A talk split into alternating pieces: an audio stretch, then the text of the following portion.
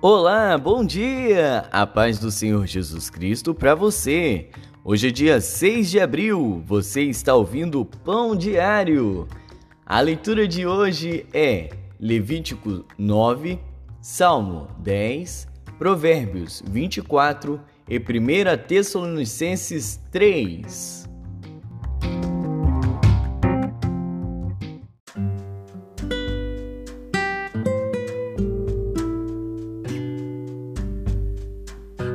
Levíticos.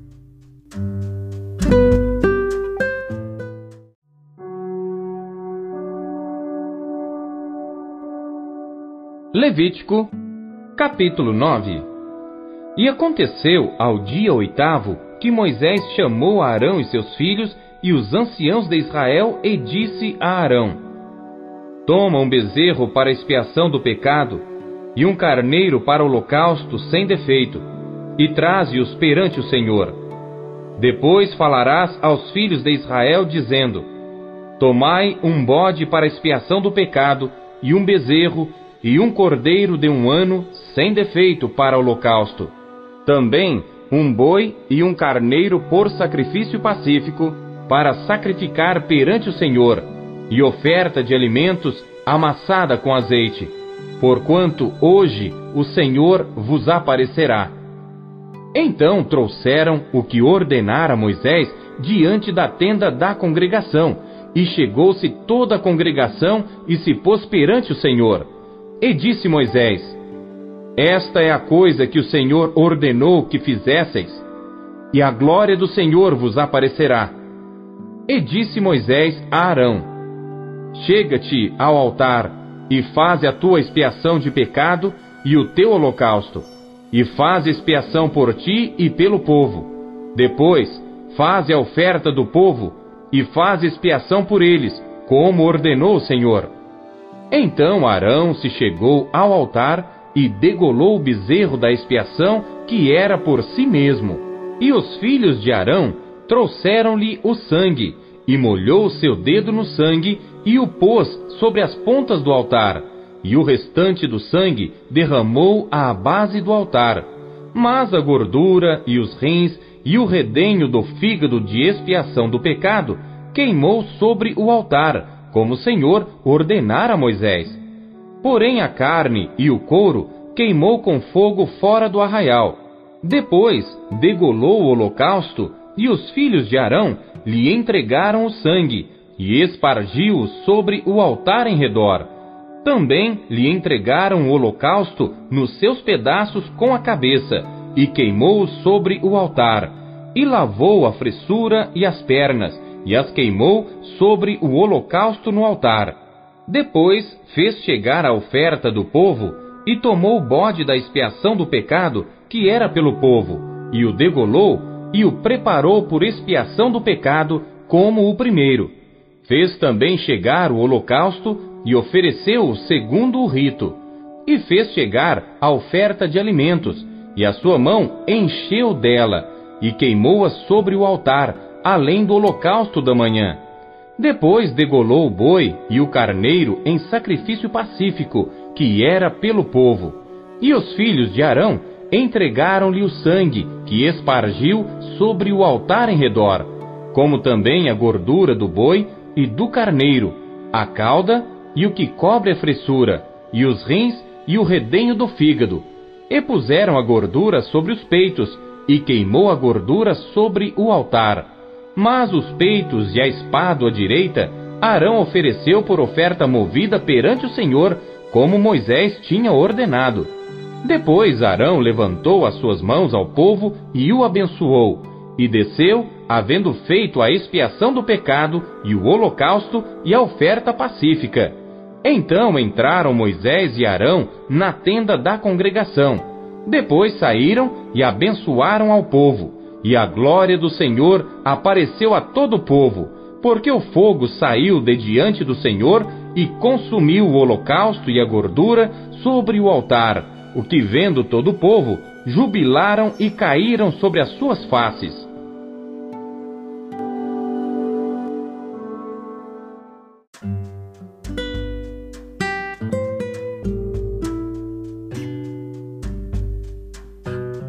Salmos.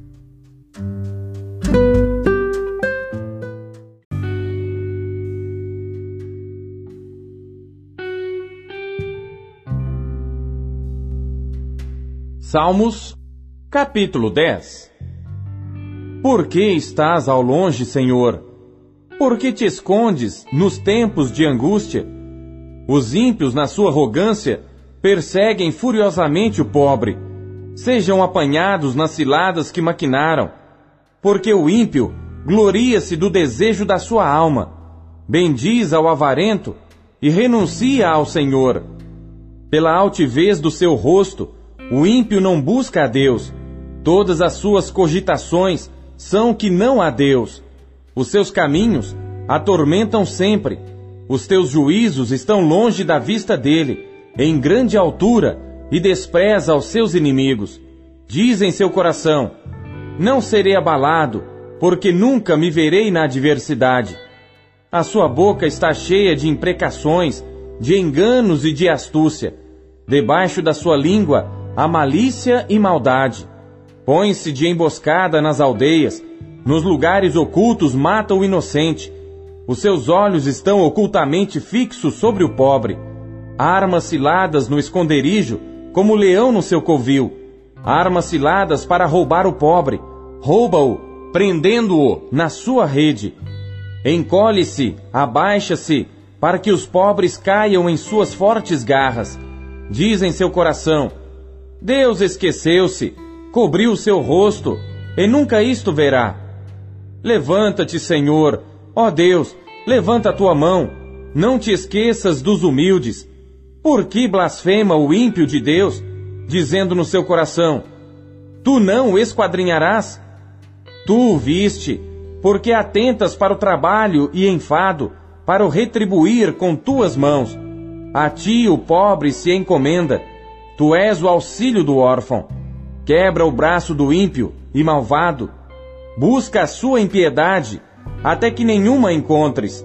O Senhor é Rei eterno, da sua terra perecerão os gentios. Senhor, tu ouviste os desejos dos mansos, confortarás os seus corações, os teus ouvidos estarão abertos para eles, para fazer justiça ao órfão e ao oprimido, a fim de que o homem da terra não prossiga mais em usar da violência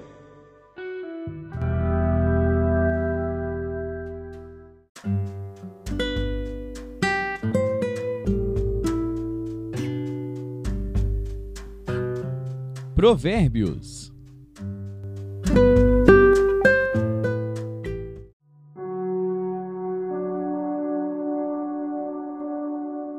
Provérbios, capítulo 24.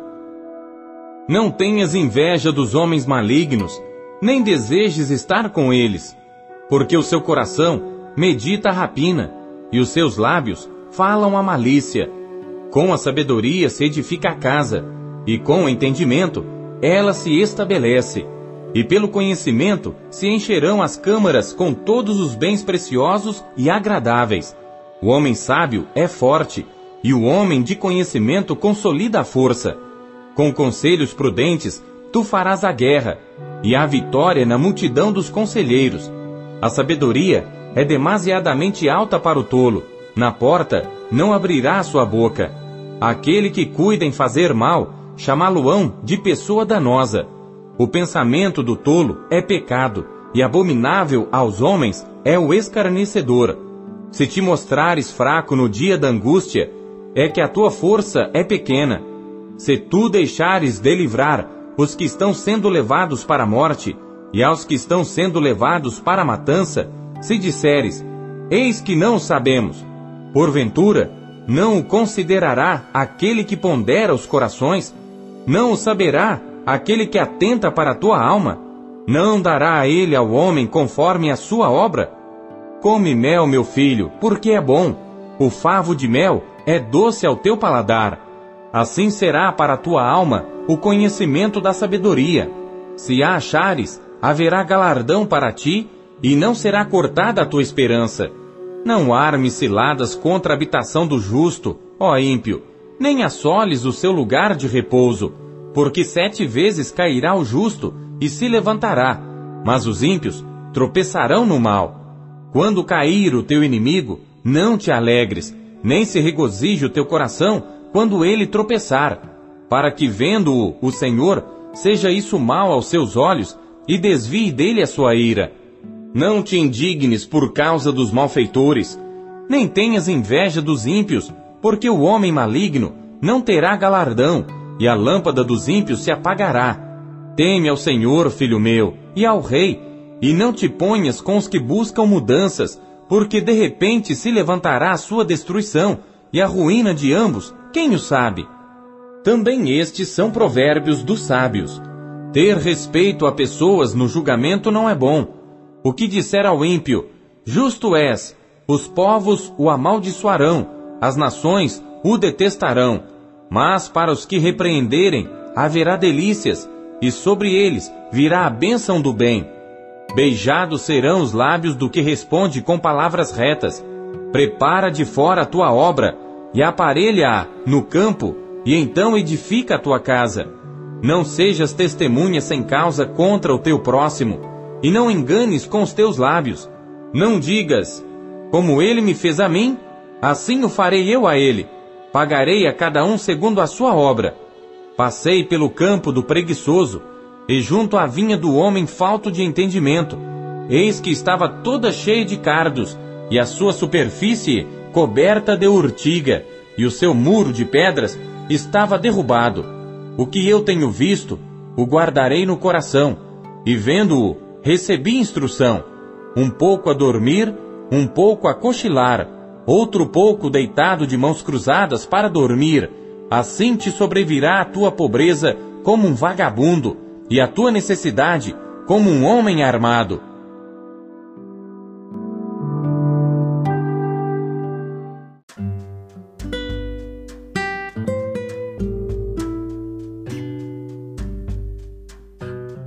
Primeiro Tessalonicenses.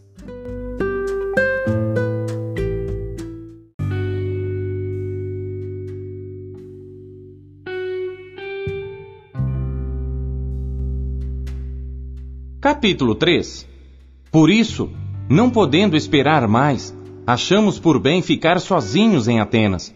E enviamos Timóteo, nosso irmão e ministro de Deus, e nosso cooperador no Evangelho de Cristo, para vos confortar e vos exortar acerca da vossa fé, para que ninguém se comova por estas tribulações, porque vós mesmos sabeis que para isto fomos ordenados, pois estando ainda convosco, vos predizíamos que havíamos de ser afligidos, como sucedeu, e vós o sabeis.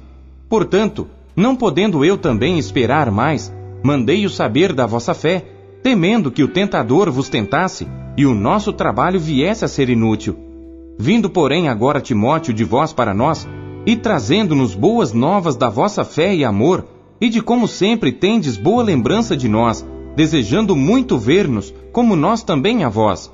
Por esta razão, irmãos, ficamos consolados acerca de vós em toda nossa aflição e necessidade, pela vossa fé, porque agora vivemos, se estáis firmes no Senhor. Porque que ação de graças poderemos dar a Deus por vós, por todo o gozo com que nos regozijamos, por vossa causa diante do nosso Deus, orando abundantemente dia e noite, para que possamos ver o vosso rosto e supramos o que falta à vossa fé. Ora, o mesmo nosso Deus e Pai e nosso Senhor Jesus Cristo encaminha a nossa viagem para vós, e o Senhor vos aumente e faça crescer em amor uns para com os outros e para com todos, como também o fazemos para convosco para confirmar os vossos corações, para que sejais irrepreensíveis em santidade diante de nosso Deus e Pai, na vinda de nosso Senhor Jesus Cristo com todos os seus santos.